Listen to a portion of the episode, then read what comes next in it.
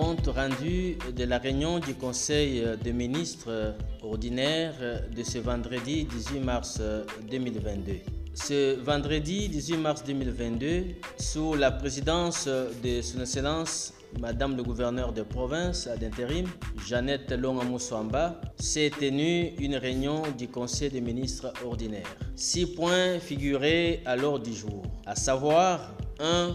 Lecture et adoption de points inscrits à l'ordre du jour. 2. Communication de son excellence Madame le gouverneur de province ad intérim.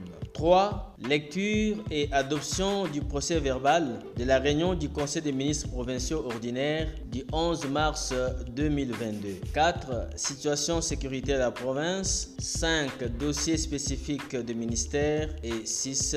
Divers. Au premier point, après lecture, tous les points inscrits à l'ordre du jour sont adoptés. 2. Communication de son Excellence Madame le gouverneur de province à d'intérim. Dans sa communication, son Excellence Madame le gouverneur de province, après avoir encouragé les membres du Conseil des ministres pour le travail qu'ils abattent, a donné quelques informations sur la situation sécuritaire à Lupatapata, secteur de Chilonde, où un groupe de policiers est envoyé pour la sécurisation du village de Loabala, dans lequel le chef Chingelesha règne sur quatre foyers agricoles. Elle a recommandé à ce que la 20e région militaire s'en occupe aussi afin d'y établir l'ordre, car celle-ci, donc la 20e région militaire, s'occupe de deux provinces, le Kassai oriental et le Kassai central. Elle est revenue sur le projet Padrir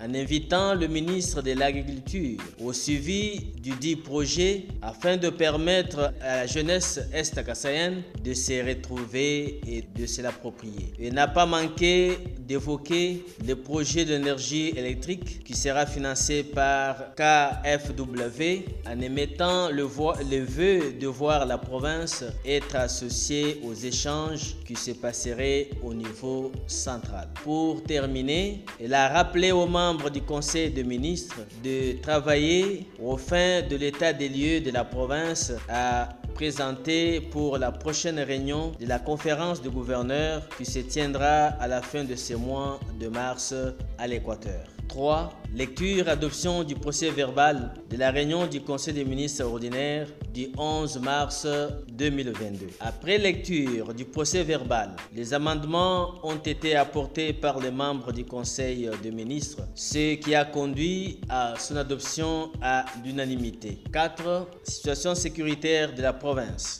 Le ministre de l'Intérieur, abordant ce point, est revenu sur la situation de Loabala qui reste préoccupante.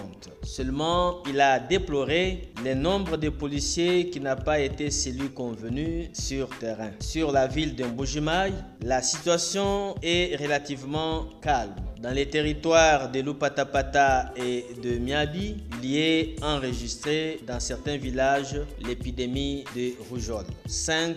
Dossiers spécifiques de ministère. Le ministre de la Santé a présenté les dossiers de la gestion de l'hôpital du gouvernement provincial. Des recommandations lui ont été faites au fin d'une bonne gestion et du personnel et de patients, sans oublier celle de finances et du cadre de travail. Pour sa part, le ministre de Finances a informé les membres du Conseil des ministres de l'instauration du dialogue fiscal chaque vendredi et a posé les problèmes de la signature de la convention relative à la taxe spéciale conventionnelle pour la reconstruction, problème entretenu par la FEC.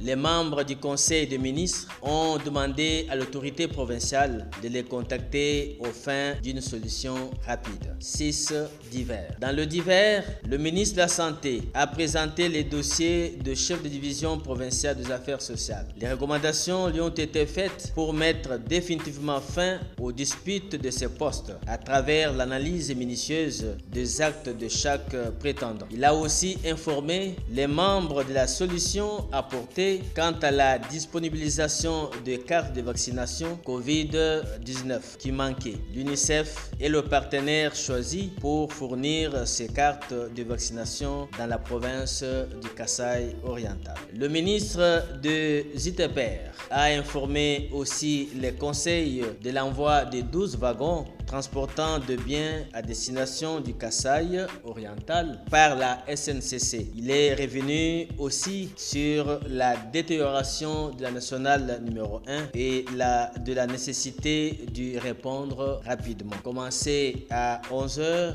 la réunion du Conseil des ministres provinciaux ordinaires a pris fin à 15h. Je vous remercie.